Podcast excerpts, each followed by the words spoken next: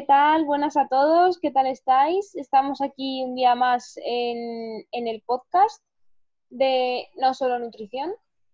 Y hoy tenemos otra invitada emprendedora, empoderada, que se dedica a la nutrición infantil, que me habéis dicho que os interesaba bastante este tema, así que os traigo una entrevista muy guay, la verdad. Y bueno, pues eh, ella es Nuria y voy a dejar que, se presente ella, que seguro que lo hace mucho mejor que yo. Muchas gracias, Pami. Pues hola a todos, yo me llamo Nuria García, eh, soy nutricionista infantil y familiar y me dedico sobre todo a tratar alergias e intolerancias en la infancia. He creado NutriTribu para mm, conseguir que los peques se diviertan comiendo sano y que se genere una buena relación con la comida desde la infancia, porque yo creo que desde ahí, desde los primeros años de la vida, es donde se empiezan a generar todos los problemas que tendremos en el futuro con la alimentación y, con la relación con nuestro cuerpo y con los hábitos saludables, ¿no? Así que si conseguimos que desde la infancia se promuevan los hábitos saludables, ya estaremos consiguiendo mucho. Pues muy bien. Y cuéntanos qué tal has vivido el confinamiento. ¿Crees que, que está afectando de alguna forma este estado de alarma en la alimentación infantil?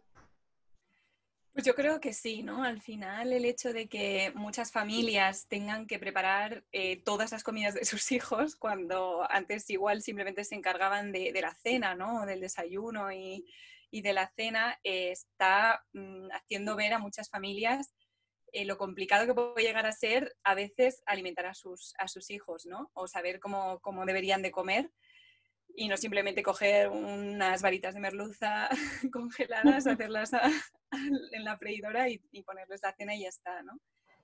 Que mm, también, sobre todo, depende también del nivel de, de, de, cada familia, ¿no? El nivel de económico, que ahora me imagino que lo hablaremos, pero, pero hay muchos casos en los que las familias no saben qué deberían de comer sus hijos. Hay familias que sí que están muy enteradas, que, leen un montón, que se informan un montón y que saben cómo debería ser una alimentación saludable, ¿no?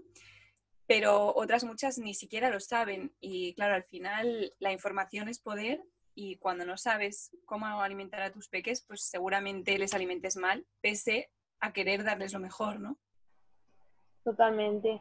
Y respecto a, este punto de falta de información, eh, ¿cómo lo ves tú en sectores de la sociedad más desfavorecidos? Por ejemplo, en el tipo las becas de comedor que han dado en la, en la Comunidad de Madrid? Pues al final los más vulnerables son los que acaban mm, saliendo peor, mm, favorecidos en todo esto. Lo hemos visto con el tema de, la Comunidad de Madrid y las becas de comedor, ¿no? Pudiendo dar a los peques eh, más desfavorecidos ayudas, ¿no? Y que realmente puedan ser empresas de alimentación saludable, incluso las empresas que se encargaban del comedor en los coles, que se puedan hacer cargo de esa alimentación, que ya están acostumbrados, que hacen menús y que saben lo que debería llevar un menú saludable, aunque no siempre lo hagan bien, porque hay muchas, muchas empresas de comedor que no ofrecen alternativas saludables, ¿no? O lo que debería de llevar un menú saludable en un, en un colegio, pero obviamente va a ser mucho más saludable que, ofrecer pizza, hamburguesa y perrito caliente todos los días, ¿no? Y al final eh, aquí es donde empieza ese bucle ¿no? de desinformación y mala información, porque muchas veces eh, los propios padres piensan que si la Comunidad de Madrid les da eh, pizza y hamburguesa todos los días, pues no debe ser tan malo, ¿no? Porque tenemos esa, esa falsa, esa, esa falsa sensación de, de, que nos van a proteger cuando realmente lo que les está interesando son los beneficios económicos que va a haber por, por otros sitios, ¿no? de, esto, de este tipo de acuerdos, porque al final, obviamente, esto viene de, de acuerdos con la industria, ¿no? Y obviamente se van a llevar mm, beneficios económicos que mm, van a favorecer a todos menos, menos a las familias vulnerables, ¿no? Que es, a mí me parece una vergüenza que alguien que debería de protegerte, ¿no? Como es el gobierno, autonómico o estatal, me da igual, pero deberían de estar protegiéndonos, ¿no? Y fomentando la salud y, y, los buenos hábitos alimenticios y están haciendo todo lo contrario.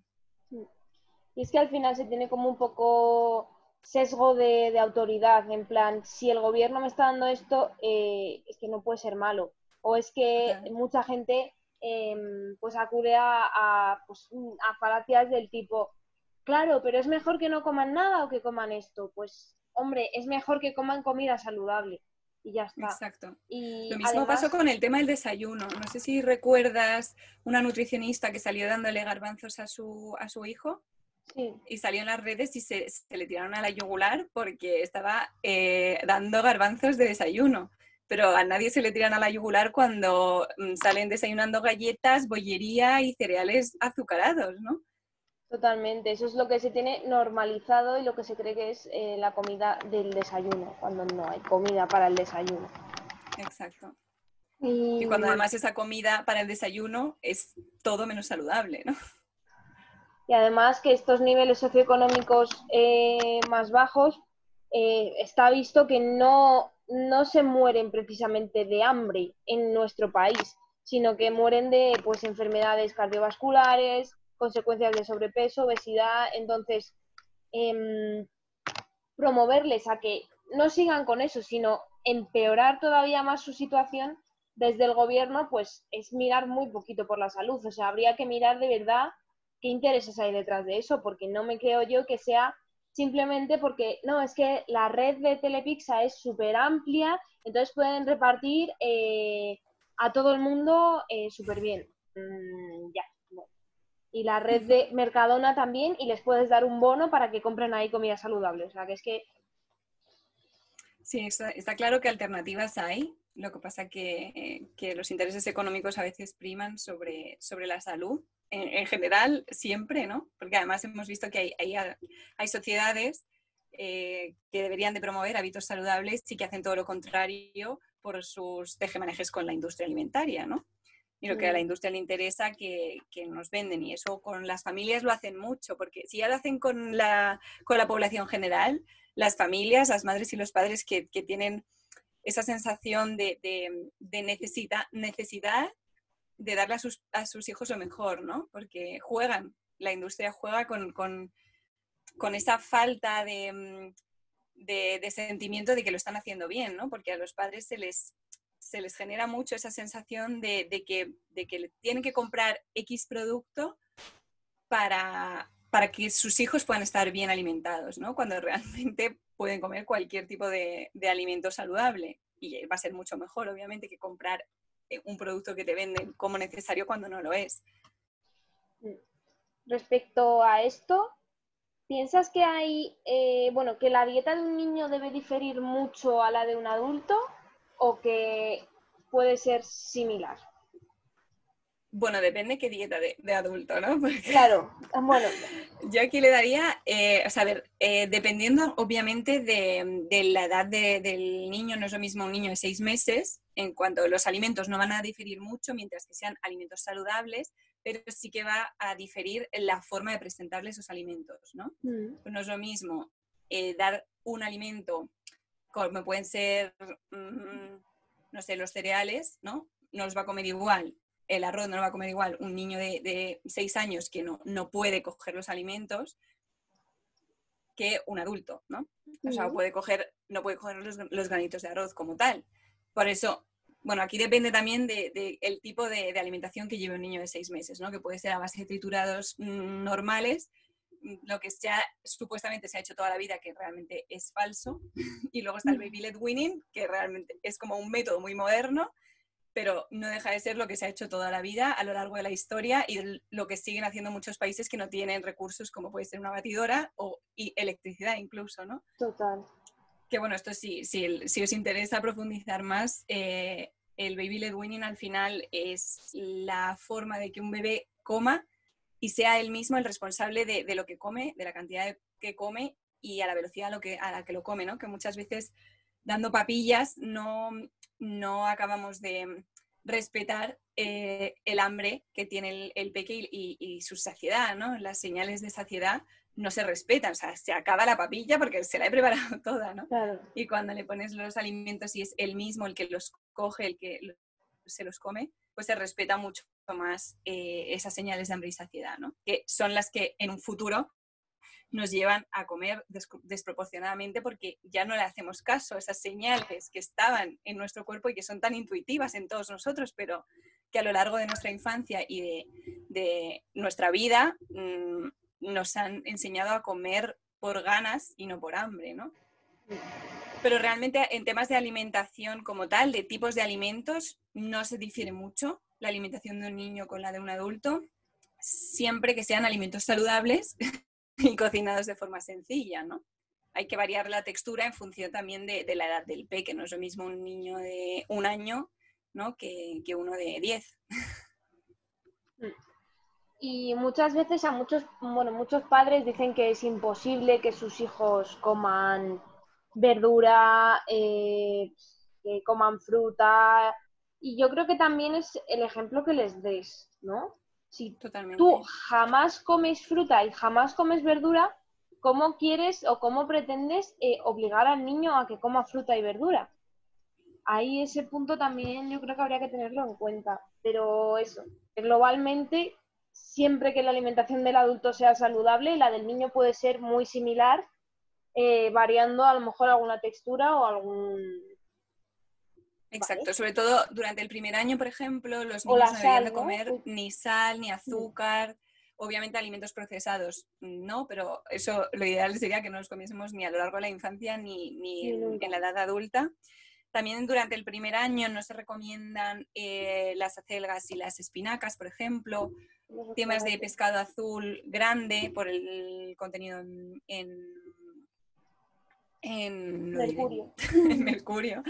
Em, tampoco se recomienda, ¿no? Sobre todo pues, en embarazadas, en madres lactantes, en los peques de hasta tres añitos, pues se, o no se recomienda o se recomienda en muy pequeña cantidad, ¿no? Y otros alimentos que, bueno, que no, no, se recomiendan, por ejemplo, la leche, ¿no? La leche de vaca no se recomienda tomarla hasta el año. En caso de que se tome, que sea en muy poquita cantidad y en, en yogur o queso, ¿no? Que no queso fresco, que no sea la leche como tal. Y bueno, alguna, alguna pequeña diferencia, sobre todo el primer año de edad, tampoco se recomienda comer miel, eh, pero bueno, en general el resto de los alimentos son, pueden ser los mismos que comería un adulto, pero variando su textura, adaptándola a, las capacidades que tenga el, el peque de, de, masticación y deglución, ¿no? que suelen ser pues, a partir del año así, ya se empiezan a parecer bastante a las de un adulto, pero en los primeros, en los primeros años de la vida, el, las primera, la primera etapa, por así decirlo, habría que, tener bastante precaución con, la textura que se le da. No puede comer lo mismo exactamente, pero sí que se recomienda que coma de forma muy parecida a la familia y de hecho el hecho de tener un, hijo o una hija muchas veces hace que, la alimentación de la familia cambie totalmente, porque es cuando se empiezan a cuidar, ¿no? Empiezan a cuidarse los hábitos de vida de esa familia por la necesidad de, cuidar a su, a su bebé, ¿no? Está muy bien. Em, vale, ¿cuáles considerarías tú que son las premisas de la alimentación infantil? O sea, puntos que eh, te parezca súper importante destacar. La primera premisa sería la calidad, ¿no? O sea, no nos centremos tanto en la cantidad, que, muchos padres se, preocupan demasiado por cuánto comen sus hijos, sino más bien preocupémonos por la calidad, por darles alimentos saludables por evitar que coman alimentos poco saludables, pero sin prohibirles, esa sería la segunda premisa, ¿no? No prohibir ningún alimento ni dar premios, ¿no? O sea, no ni, premiar ni castigar con, comida, porque al final esto va a hacer que tengan una, una relación con la comida eh, poco saludable, digamos, ¿no? O sea, si, tú le estás dando a un niño, mm, aparte que, que, van a crear asociaciones con ciertos alimentos en función de, cuál sea el premio, ¿no? Si a mí me dan un, un premio porque me he portado bien. Que bueno, esto también lo de portarse bien y portarse mal ya sería tema educativo, pero, pero bueno, si a mí, si yo me porto bien y me dan una piruleta, yo estoy asociando a la piruleta con algo positivo. Si a mí eh, me castigan, ¿no?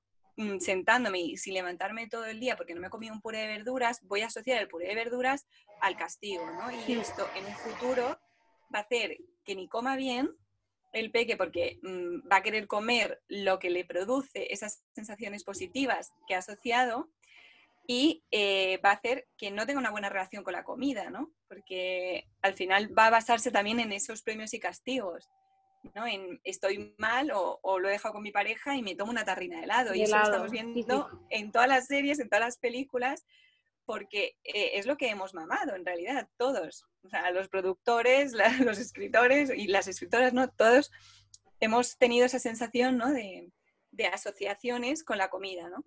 Hmm. Entonces, para evitar estas asociaciones, ni prohibir, ni, ni dar premios o castigos con la comida, súper importante. Eh, luego el ejemplo que has dicho tú antes, súper importante, o sea, los peques aprenden mediante el ejemplo y obviamente su forma de comer va a ser muy parecida a la que vean en casa. Si ven que en casa disfrutamos comiendo sano, pues también lo van a hacer, ¿no? Si ven que lo habitual es comer frutas, verduras, legumbres, ellos también lo van a hacer. Si no se come en casa, pues obviamente no, no lo van a comer. Claro. Y no sé, sobre todo y, por, un poco también lo que yo divulgo más en NutriTribu es esa, esa capacidad de divertirse comiendo sano, ¿no? que, podemos hacer de la alimentación saludable algo divertido y eso es lo que va a hacer que los peques consigan comer sano, ¿no? porque es totalmente mm, necesario y posible que un, que un niño disfrute comiendo sano, pero si no disfrutamos nosotros, mm, ellos tampoco lo harán. ¿no? O sea, primero tenemos que comer sano nosotros y, querer comer sano para conseguir que, los peques tomen ese ejemplo como, como, algo que a ellos también les, les genere esa sensación, ¿no? Sí. O sea, que podríamos resumirlo en lo que es calidad de los alimentos, eh, participación o, ejemplo y, diversión al final, porque son niños, ¿no? Para, para eso están, no para comernos mucho la cabeza con cuánto comen, en qué horario, que todo sea súper perfecto, sino al final que sea una alimentación saludable, que sea divertida y que... Exacto, que sea, los niños tienen eh, todas las eh, señales del cuerpo eh, intocables, o sea, han nacido con ellas y no tienen esa sociedad que les haya hecho cambiar ¿no? sus patrones de hambre y saciedad, por ejemplo. Entonces, si un niño come poca cantidad, es que igual en ese momento no necesita más, ¿no? Obviamente en niños sanos, ¿no? No me meto en niños eh, que tengan algún problema porque ahí ya pues, nos meteríamos en lo que diga el pediatra o, las especificaciones para ese tipo de enfermedad. Pero en un niño sano lo más importante es que coma bien, no que coma mm, mucho o poco, ¿no? Muchas veces en el comedor escolar lo que importa es cuánto ha comido. ¿Se lo ha comido todo? Y es que igual no, no es importante si se lo ha comido todo o no, sino que lo que haya comido sea saludable. Claro.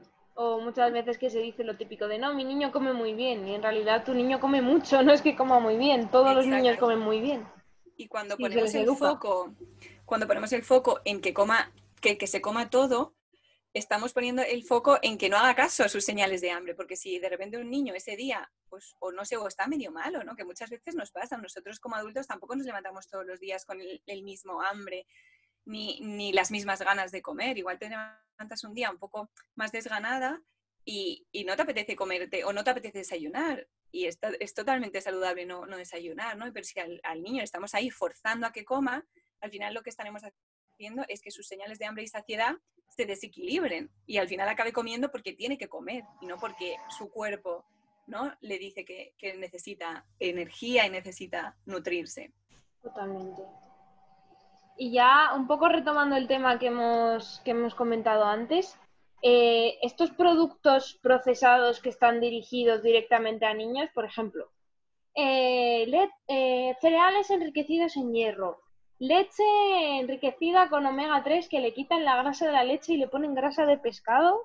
Eh, todas estas, mm, en mi opinión, locuras, no sé tú qué pensarás, eh, que se le hace a, los productos para venderlos a, los, a, los, padres al final, eh, tienen sentido, debemos comprarlos, debemos evitarlos. ¿Por qué han surgido estos productos? Cuéntanos un poco. Al final es una estrategia de marketing, ¿no? Es lo que hablábamos antes. Yo te vendo leche con omega 3 porque te digo que el omega 3 es necesario en tu, en tu hijo. Y, te, y, claro, si, si la leche está enriquecida en omega 3, igual tú te crees que el omega 3 no se puede conseguir comiendo otros alimentos como pueden ser las nueces o el pescado, ¿no? Y, y es una forma de venderte, que no, les, no le estás dando una alimentación lo suficientemente o sea, lo suficientemente saludable, pero a la vez em, como equilibrada, ¿no? Mm. Nos hacen ver como que todos esos micronutrientes y el, nutricionismo que se llama, ¿no? Sí. Eh, de todos estos nutrientes que son súper necesarios para tu hijo, pero nos estamos olvidando lo más importante que es que tu hijo coma sano. Entonces, por mucho que te comas un bollo enriquecido en hierro, no es importante el hierro del bollo, sino el bollo que te estás comiendo. O sea, realmente si lo pones en una balanza, eh, eh, no tiene sentido. Te estás comiendo un bollo para comerte hierro. Mm, un, alimento saludable, rico en hierro, ¿no? O sea, al final eh, estamos centrándonos en cosas, o, sobre todo la industria, ¿no? De productos malsanos, porque luego la industria es muy amplia, pero pero les está vendiendo a los padres esta necesidad desde aprovechándose ¿no? de, esa sensación de no ser suficientes ¿no? o no saber lo suficiente como para cuidar a mi hijo bien. Cuando si dejásemos de lado toda, toda esa publicidad y ese marketing y nos centrásemos en ofrecerle lo mejor a nuestros hijos, mm, siendo lo más simples posibles, pues llevar una alimentación saludable y tu hijo puede comer perfectamente bien sin todo este tipo de productos. De hecho, va a comer mejor seguramente si evita todos estos productos, ¿no? Pero al final es, ese marketing y se aprovechan de, la ignorancia de muchas familias para vender algo que no es necesario, que es lo que ha hecho la industria siempre, ¿no? También a los adultos se les vende. Toma esta, no sé, margarina enriquecida en, vitamina B y en no sé qué, y luego realmente mm, vivirías mucho mejor si no consumieses ese tipo de productos, ¿no? Claro, o sea, al final comiendo grasas saludables, pero la alimentación saludable en sí es bastante sencilla. Lo que pasa es que tenemos que luchar contra tantos gigantes, ¿no? Que, que se hace muy complicado, porque todos estos mitos surgen de la necesidad de vender un producto, al final. O sea, siendo muy resumista, resumiendo mucho, pero, pero al final casi todos los productos que nos venden están tapando todos esos mitos ¿no? que, nos hacen creernos para vender sus productos. Y es una pena en realidad porque... Necesitas omega 3 o necesitas, eh, bueno, omega 3 artificial que viene encapsulado en aceite de girasol que tiene un montón de omega 6, o sea, cosas que no tienen eh, nada de sentido y lo hacen al final pues para vender o necesitas eh, bollicao enriquecido en eh, hierro para que tu hijo coma hierro, mmm, dale un mejillón, ¿sabes? O dale, no sé, garbanzos. Totalmente. Eh, en fin, que en realidad los, los, alimentos, no los productos, sino los alimentos, tienen todos los nutrientes que un niño necesita. Y si hemos llegado hasta el 2020 como sociedad, eh, no ha sido gracias a, los productos ultraprocesados, ni, ni, ni, al azúcar, ni a todas estas guarrerías, ha sido mm, por los alimentos. O sea, ¿cuántos años lleva existiendo el azúcar? ¿100 mm, como mucho? y, hemos llegado hasta, hasta hace 100 años perfectamente y con muchas menos enfermedades que tenemos ahora. Exacto, y al final era un azúcar eh, totalmente diferente al que conocemos ahora, ¿no?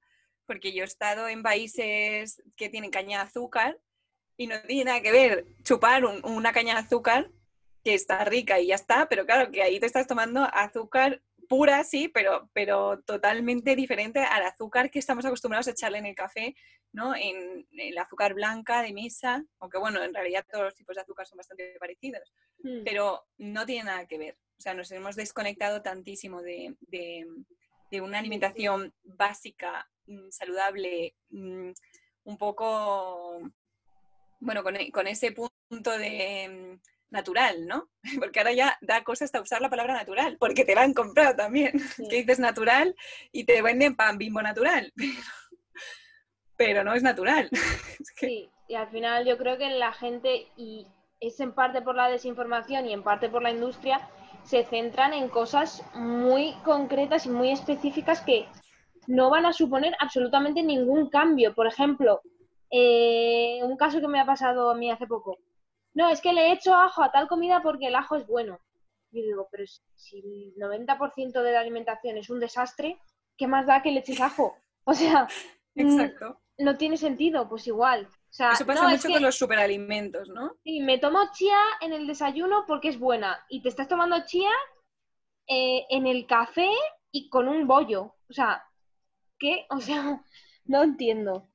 Sí, porque nos han vendido que eso es lo necesario para llevar una alimentación saludable y estar sano y realmente tienes que, pensar en, general, ¿no? En la alimentación general antes de meter cualquier tipo de superalimento o de suplemento o, algún alimento ¿no? que, te vendan como, como necesario cuando eh, si, el resto de tu alimentación eh, no es saludable, no, no va a hacer ningún cambio, ¿no?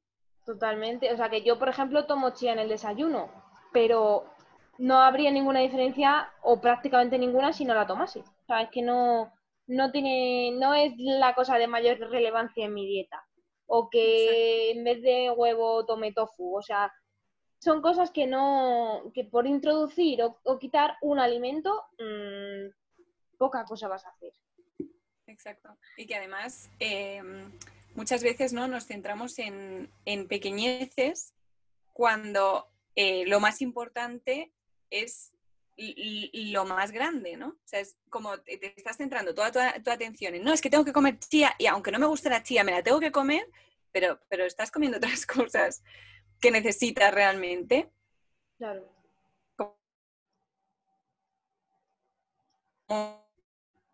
coges significativos, aunque sean, ¿no? Pero mm, olvidémonos de de, pensar que un alimento nos va a cambiar la alimentación y va a hacer la mágica de repente, porque no existe nada de eso. Y, si te lo están vendiendo, huye de esa persona que te lo está vendiendo porque, mm, tanto si es un profesional, porque todavía hay muchos profesionales que, se dedican o, porque se lleven algo o porque realmente están mm, súper desinformados y desactualizados, ¿no?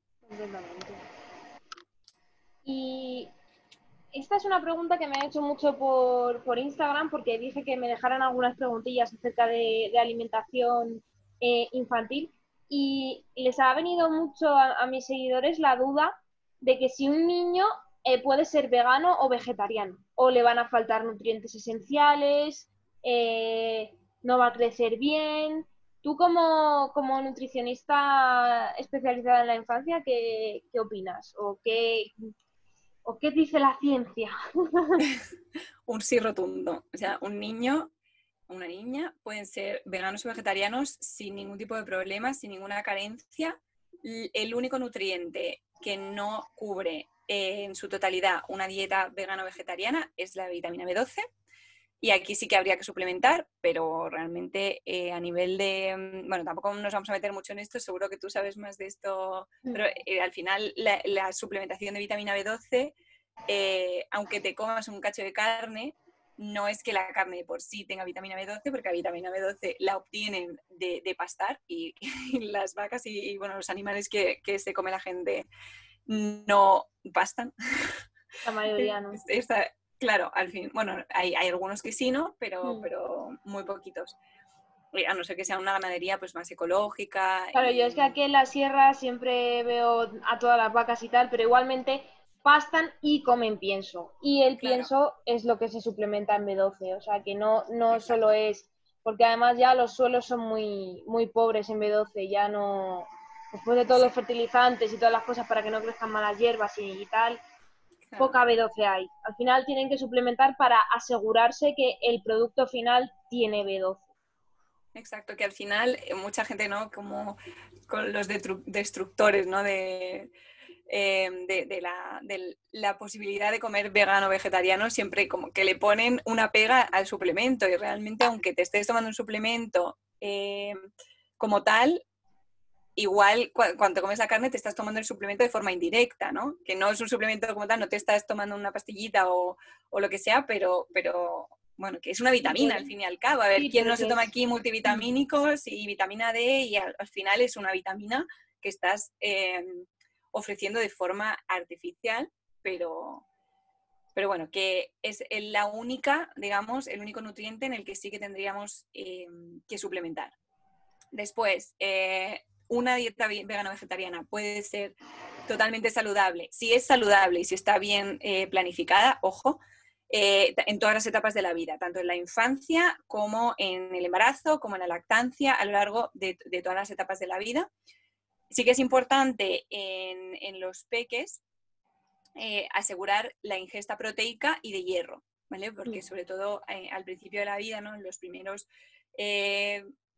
primer año, eh, sí que tendríamos que asegurar, uno, que la madre estuviese suplementada de vitamina B12 y, que estuviese, si está dando el pecho y em, que a, partir de los seis meses asegurásemos alimentos mm, de origen vegetal, pero que fuesen ricos en proteína y en hierro. Pero es, un punto, es, un punto importante, la suplementación eh, que te dan para el embarazo que lleva B12 y ácido fólico eh, no es suficiente. O sea, tienes que seguir con tu suplemento de B12 de siempre, más lo que te dé el médico para el embarazo. Exacto. Sí, porque tendrías eh, las, necesidades aumentadas por el embarazo, que ahí sería el suplemento que le dan a todas las embarazadas, y si además eres una madre embarazada em, vegano-vegetariana, tendrías que eh, aportar esa vitamina B12 u otros suplementos en caso de que necesites más, por ser vegana o vegetariana, ¿no? O sea, como que se, sumarían las necesidades aumentadas en ambos casos, en siendo vegana o vegetariana y además por estar embarazada. Entonces es importante no dejar de, suplementarse eh, con, la vitamina B12 que ya tomas, o sea, no dejar de, de tomarla, ¿no? Exacto. Bueno, y tú estás especializada en alergias e intolerancias, nos has dicho. Eh, ¿cuáles crees que son las mayores dificultades que tienen las familias en general con relación a, este tipo de problemas? Con las alergias, la sensibilidad, las intolerancias. Pues yo creo que la mayor, eh, mayor familia que ya tiene eh, casos de alergias e intolerancias no se notaría, porque los padres muchas veces ya tienen alergias, entonces ya están como acostumbrados a evitar ciertos alimentos y el tema de la contaminación cruzada y todo, ¿no? Pero si es una familia a la que le diagnostican alergia o intolerancia a su peque, mm, de repente se encuentran con la problemática de, la desinformación, ¿no? Muchas veces se ponen a buscar cosas en internet. Em, es, una, es, una, situación que, que te revoluciona totalmente la alimentación, ¿no?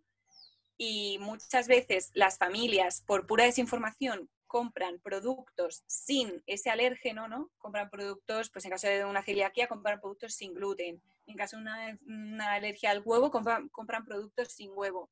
Pero no se paran a mirar lo, lo de siempre, ¿no? Que sea que hay productos saludables, porque muchas veces estos productos que están envasados no suelen ser saludables, hay productos que no están envasados, que son frescos y que no contienen huevo. Una lechuga no tiene huevo, ¿no?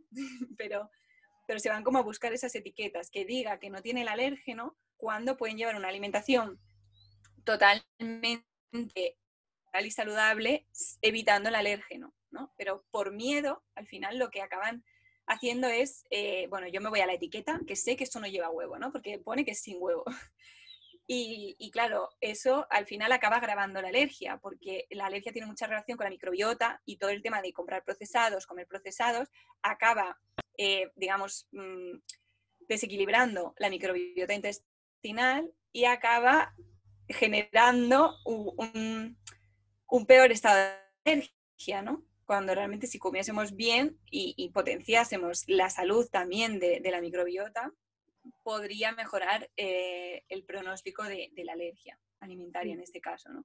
Y, yo creo que ese es el mayor problema, ¿no? Que también es como complicado para muchas familias encontrar profesionales que estén actualizados cuando van a comer fuera, ¿no? Que, en los restaurantes, en los bares, sepan lo que, sea, lo que es una alergia, ¿no? Muchas veces la desinformación a nivel de sociedad de por un poquito no pasa nada, sí que pasa. O sea, es que hay, hay niños que se pueden llegar a morir con tomar mínimas cantidades de, una nuez, de un cacahuete o, de un poco de huevo, un poco de leche. ¿no? no es igual, por ejemplo, que una persona que es vegana que decide no tomar muchos de estos alimentos porque muchos alérgenos están incluidos ¿no? en, o, están fuera de una dieta vegana, como es el huevo, como es la leche, como son eh, el pescado, ¿no? Y, eh, por ejemplo, a una persona vegana no le pasa nada, por, por, mucho que tenga un poquito de leche, algo, ¿no? Aunque ella voluntariamente no quiera comerlo, pero una persona con alergias que puede llegar a morir. Entonces, eh, necesitamos la visibilización de las alergias alimentarias, de, otros, otros tipos de reacciones adversas, como puede ser la celiaquía, ¿no? Que yo creo que con la celiaquía sí que ha habido mm, bastante avance. También el tema del Mercadona ha ayudado mucho. Y, también que los productos sin alérgenos suelen ser más, más, caros, ¿no? Productos sin gluten suelen ser más caros. Una, una cesta, creo que, que, leí que era tres veces más cara que una cesta normal. No me sé muy bien el dato, pero, pero lo escuché. Habría que ver la cesta.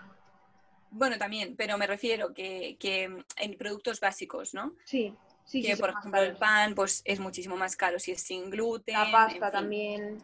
Claro. Y, mm, y bueno, aunque puedan comer una dieta sin gluten, basada pues en tubérculos, basada en legumbres, pero sí, la avena que, que, muchas veces es, es sin gluten de por sí, pero por estar almacenada y, y, ser recolectada junto con otros cereales, pues puede contener gluten, que eso es lo que se llama contaminación cruzada, que aquí es donde, donde hay que tener más cuidado, porque no es solo que no, no, no contenga el ingrediente como tal, sino que no esté contaminado por haber estado en contacto con, ese alérgeno, ¿no? Y esto, por ejemplo, en los bares mm, hay mucha desinformación con, e, a este respecto, ¿no? Y el, hecho de que tú seas alérgico y tengas que preguntar qué, en, qué, en qué aceite está cocinado, qué han cocinado en ese aceite. O sea, esto es, es un trabajo que no debería ser la persona alérgica quien tuviese que, preguntar, ¿no? O sea, al final deberían de ser tanto los hoteles como bares, como restaurantes, como el comedor de un colegio, ¿no? Tendría que estar suficientemente informado porque son temas de, importancia, o sea, que estás jugando con la salud de una persona, ¿no? Y ha habido muchos casos de reacciones alérgicas en los que las personas incluso han, han llegado a morir por, este motivo, ¿no? Por decir, igual le echo cacahuete a algo que debería llevar anacardo, ¿no? Pero como es más barato, pues yo se lo he hecho y claro, una persona alérgica a un cacahuete no está en la carta, le preguntan, dicen, no, no, no, esto lleva anacardo porque queda mejor y es que igual estás matando a esa persona, hay que tener mucho ojo. Y aunque no la llegues a, matar, es que no tiene por qué pasar un fin de semana en el hospital sin necesidad, ¿no? De hecho, la legislación con respecto a los alérgenos es bastante o sea, no es que sea bastante estricta porque luego no hay suficientes controles y yo sinceramente, por lo que veo en mi pueblo, en los pueblos de alrededor, nadie tiene la carta de alérgenos hecha. Pregunta si a lo mejor lo saben, a lo mejor no. Mm, ten tú mucha fe y come ahí y reza todo lo que sepas. Em, pero en teoría las multas son muy altas eh, si, no, si, si no cumples la, legislación. Lo que pasa que, claro... pasa, con la carta de alérgenos pasa una cosa y es que las trazas no son de declaración obligatoria. Mm. Es de declaración obligatoria un ingrediente. Eh, o sea, lo, ideal es que, bueno, lo ideal y lo legal es que tengan la carta de alérgenos hecha, pero aunque la tengan hecha, si, si contiene trazas, o sea, porque una receta eh, sea, por ejemplo, tengan una fritura y en esa fritura igual han hecho pescado antes, pues en esa receta y en esa carta, en, ese plato no va a poner como alérgeno el pescado, mm. pero es que puede contener pescado o puede contener trazas de pescado porque se ha hecho en el mismo aceite de fritura y eso lo que hace que, es que se contamine, ¿no? E, lo que hayas hecho, aunque no tenga pescado, puede contener esa proteína de pescado que, a la persona alérgica le puede, le puede provocar una reacción. Entonces, como no tienen mm, la fiabilidad ¿no? o, mm, no, tienen la confianza de que vayan a poder comer tranquilos, muchas personas con alergias, muchas familias lo que hacen es no salir a comer fuera. Y, muchos niños incluso acaban sin ir a cumpleaños de amigos por el miedo de las familias, porque no existe eh, una mm, sabiduría a nivel colectivo ¿no? sobre este tema y hay muchísimos mitos. Hay mitos de la, alimentación en general, imagínate en la alimentación en alergias, que además es una, enfermedad que, bueno, que está en auge, pues está creciendo un montón, pero todavía es bastante desconocida. Totalmente. Y bueno, ya hemos dicho que tú eres una mujer emprendedora, empoderada y, y a tope y que estás con tu proyecto La NutriTribu. ¿Qué solución propondrías tú a, estos, a esta situación que nos has expuesto? Porque yo sé que tienes unos programas muy, chulos y me gustaría que nos hablases de ellos porque la verdad es que me parece algo totalmente innovador y algo que puede venir muy bien a muchas familias. Y nada, cuéntanos un poco de qué van.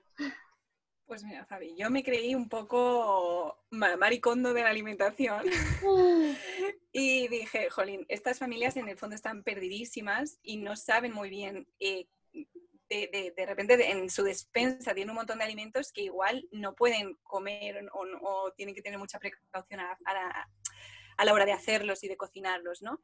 Entonces, eh, lo que hice fue crear unos programas que, bueno, también los tengo para alimentación saludable, pero sobre todo para personas o familias que tengan alergias y que tengan que cambiar su alimentación de la, de la noche a la mañana y generar un programa en el cual yo presencialmente o de forma online ahora por el coronavirus, pues no puedo hacerlo presencialmente, pero voy a casa de las familias y allí les ayudo a cambiar su alimentación de cero. Me, me he ido con ellos en la despensa a ayudarles a leer el etiquetado, a identificar los alérgenos, a identificar también los alérgenos ocultos, les ayudo a, cambiar, ¿no? También cocinamos, hacemos actividades en familia, juegos, para que sus peques o los peques que tienen alergia y los hermanos también, que muchas veces son mm, tan, tan importantes ¿no? en, este cambio, en este proceso, sobre todo si son mayores y también si son pequeños, porque al final todos en la familia tienen que saber qué es una alergia, qué consecuencias puede tener y cómo enfrentarse a, esa alergia, ¿no? Y como lo llamo yo, cómo luchar contra el monstruo de las alergias e intolerancias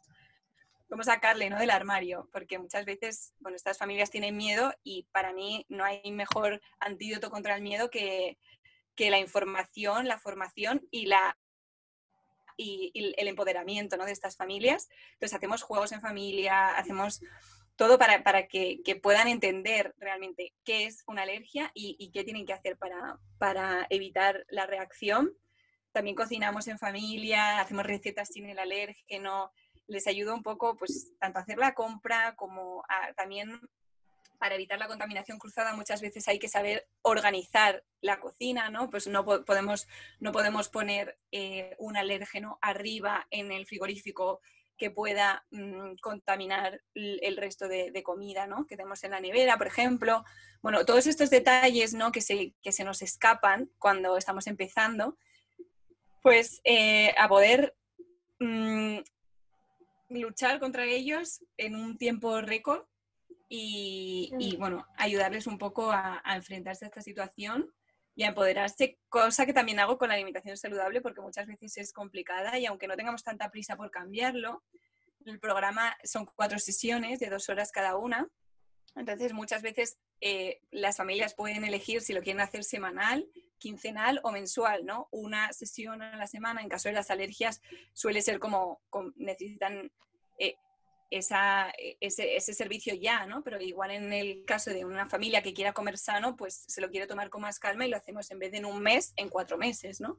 Que mm. esto es un poco encontrar el ritmo de la familia y que no sea simplemente a nivel de consultas, sino a nivel de, qué puedo hacer para cambiar, porque muchas veces yo me daba cuenta en consulta que estabas dos, meses con una persona y, y, claro, esa persona llegaba a su casa y tenía el armario lleno de galletas, de chocolate, de no sé qué, y al final es muy complicado llevar una, una, alimentación saludable cuando ni tu entorno lo entiende porque vienes tú sola a consulta, ¿no? En el caso de una familia es que al final tiene que ser la familia entera la que reme a la vez y la que esté mm, todos igual de motivados para, cambiar esos hábitos de vida, ¿no? Sobre todo con los peques, que muchas veces, pues yo que sé, hay peques de diferentes edades, cada uno quiere comer una cosa, pues si podemos llegar todos a querer comer sano y, y hacerlo lo que, lo que necesitemos para hacer que la alimentación saludable sea divertida, pues a mí me parece, me parece una gran idea, la verdad.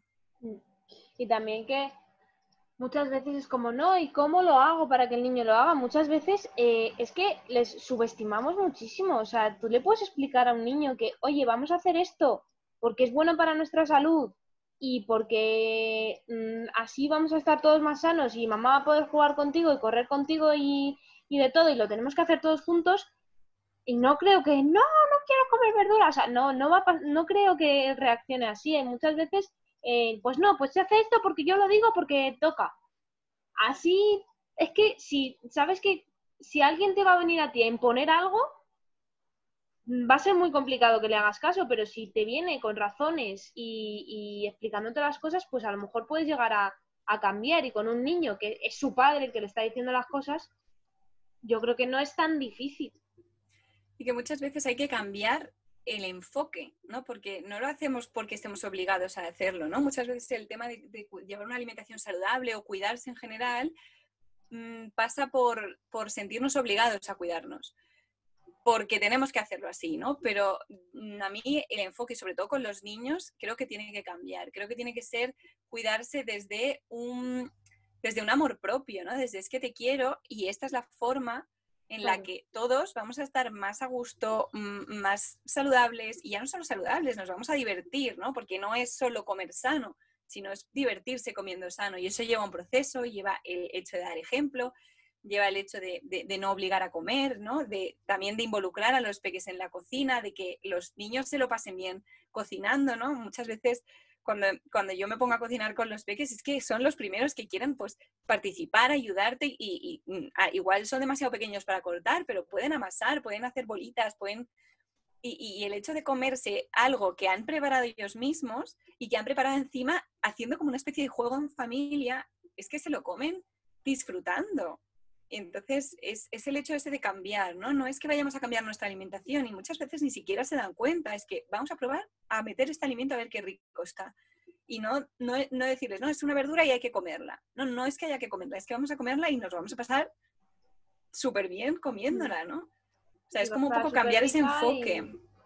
Y, mira, vamos a comer arbolitos en vez de brócoli y vamos a... Sí. Claro, y muchas veces, pues eso, como dejarles que jueguen con la comida, que experimenten, que si quieren hacer, no sé, un, dibujo con algo de comer, pues dejémosles que jueguen, ¿no? Esa, esa, cosa que nos han dicho siempre, no, no juegues con la comida. ¿no? Yo digo todo lo contrario, hay que jugar con la comida y hay que hacer que, que ese juego sea divertido, porque al final es una forma de aprendizaje, ¿no? Y como los peques se, van a divertir. Si no les dejamos divertirse con la alimentación saludable y solo les dejamos divertirse cuando toca en un cumpleaños, que hay chuches, que hay tarta, que hay panchitos, que hay gusanitos, que hay nachos, que hay de todo, pues es normal que quieran comer ese tipo de alimentos, ¿no? Vamos a cambiar ese chip y vamos a hacer que quieran comer lo, lo, otro, porque al final esto pasa por una voluntad, ¿no? Eh, no sé si a ti te habrá pasado, a mí me pasa un montón. En consulta yo siempre digo, esto tiene que ser que nazca de ti. O sea, no, no, yo no te puedo decir tienes que cambiar esto. Tienes que darte cuenta de que puedes cambiarlo y querer cambiarlo para, para realmente materializar ese cambio, ¿no? Si no, no sirve de nada. Y esto con los peques es igual, tienen que darse cuenta y tienen que querer hacerlo, porque si no lo quieren hacer, no lo van a hacer. Y al final vamos a, vamos a entrar en una discusión y, va a ser contraproducente para todos, ¿no? Totalmente, y, en la imposición y en el, pues eso, esto se hace porque lo dice mamá y se acabó, y, en los problemas y en, y en el obvio. Y al final yo creo que es que cualquier enfoque, si lo, lo, o sea, cualquier cambio, cualquier cosa que quieras hacer, si lo enfocas desde, desde una buena perspectiva, eh, no tiene por qué resultar un sacrificio enorme, pasarlo mal. Eh, no, puedes mm, ir dando pasitos e incluso disfrutar del camino. O sea, no tiene por qué ser sufrimiento. Totalmente. Poco a poco siempre se, se hace todo mejor cuando queremos cambiar de repente todo de golpe, a no ser que sea una necesidad en el caso de, las alergias, porque te toca así y te toca. Hmm. Pero si no es por algo externo, mm, eh, los cambios se llevan mucho mejor cuando, cuando son poco a poco y cuando, sobre todo cuando hay una voluntad detrás, ¿no? De querer cambiar eso. y por ejemplo, el dejar de fumar, ¿no? Mm, a no ser que sea la persona la que diga voy a dejar de fumar, aunque aunque ella decida pues fumar, o sea, dejar de fumar de forma gradual o que se propongan del día a la noche eh, o de la noche al día dejar de fumar, tiene que haber una voluntad detrás. Si esa persona no quiere dejar de fumar, no va a dejar de fumar. O sea, tiene que salir de, esa persona realmente de, querer cambiar. Y, cambiar obviamente por un motivo, ¿no? Por cuidarse o porque le haya dado un ataque al corazón y le haya dicho al médico, oye, que la siguiente igual no te despiertas, ¿no? Hmm. Y es que al final la gente se centra en buscar el mejor nutricionista, el mejor entrenador, el mejor mm, lo que sea. Y es que esa persona no te va a dar a ti la voluntad del cambio, te va a dar herramientas para, llevarlo a cabo, pero no puede hacer las cosas por ti. Así que al final eso, los, los, profesionales somos los que te ayudamos a conseguir algo que tú quieres conseguir, no, no podemos hacer las cosas por ti. Totalmente. Pues nada, esta era la, última pregunta, la última parte de, nuestra charla. Y nada, simplemente darte las gracias por, haberme dedicado un ratito de, tu tiempo a mi podcast. Y gracias a ti por invitarme. de nada.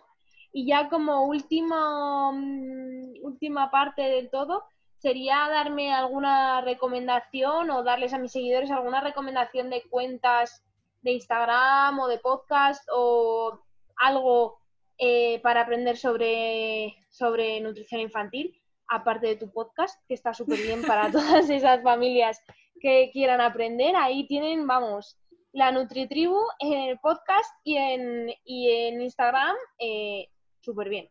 Pero aparte de ti...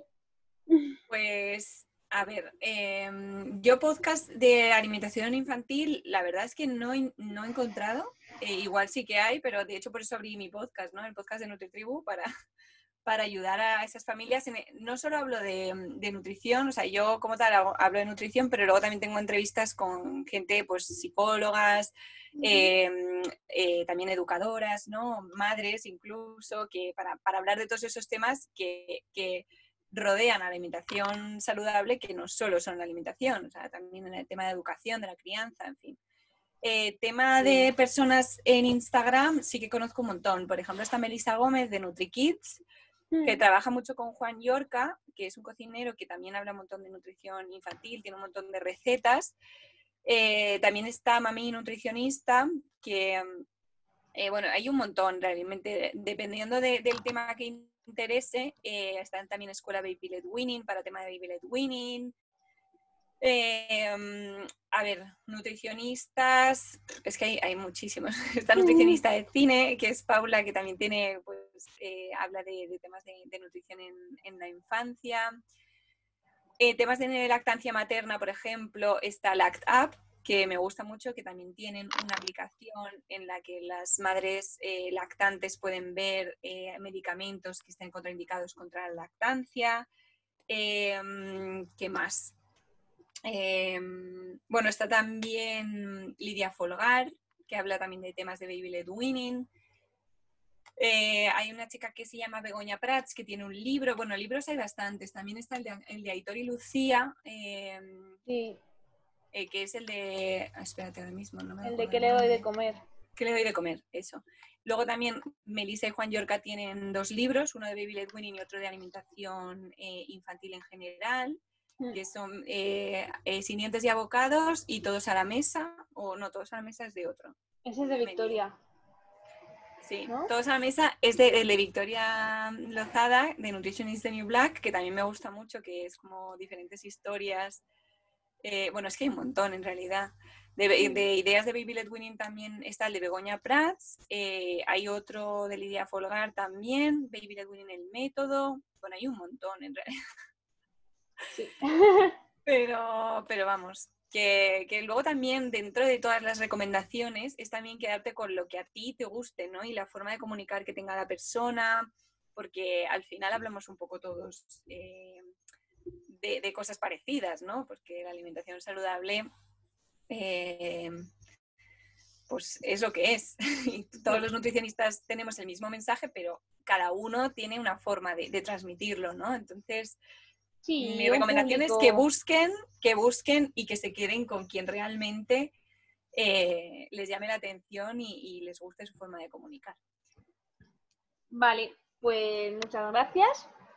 Y nada, hasta aquí la entrevista. Echarle un vistazo al perfil de Nuria si os interesa la alimentación infantil. Y nos escuchamos en el próximo episodio. Adiós. Muchas gracias, Fabi. Hasta luego. Adiós.